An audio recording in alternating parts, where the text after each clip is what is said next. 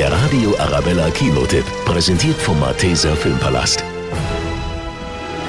Fuck you Goethe-Star Jella Hase ist auf der Suche nach sich selbst und dem ganz großen Glück in der neuen Komödie Vielmachglas.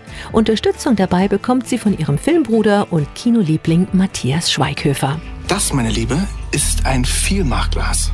Immer wenn du dich was traust, wenn du über deinen Schatten springst, wenn du ein Abenteuer lebst, dann schreibst du es auf einen Zettel. Was erlebe ich denn schon für Abenteuer? Ja, Marlene ist ein zielloser und ziemlich gelangweilter Teenager. Deshalb schenkt ihr älterer Bruder Erik ihr als Motivation ein leeres Einmachglas, das sie mit besonderen Erinnerungen füllen soll. Als die 20-Jährige dann von einem tragischen Unglück erfährt, lässt sie sich tatsächlich auf einen Roadtrip ein, der ihr Leben komplett verändern wird.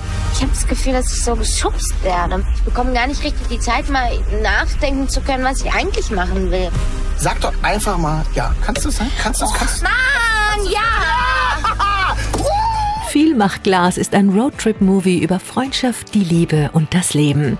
Jella Hase begeistert in der gefühlvollen Komödie und nimmt uns mit auf eine spannende Reise quer durch Deutschland und vor allem zu sich selbst. Tja, manchmal ist der Weg eben doch das Ziel.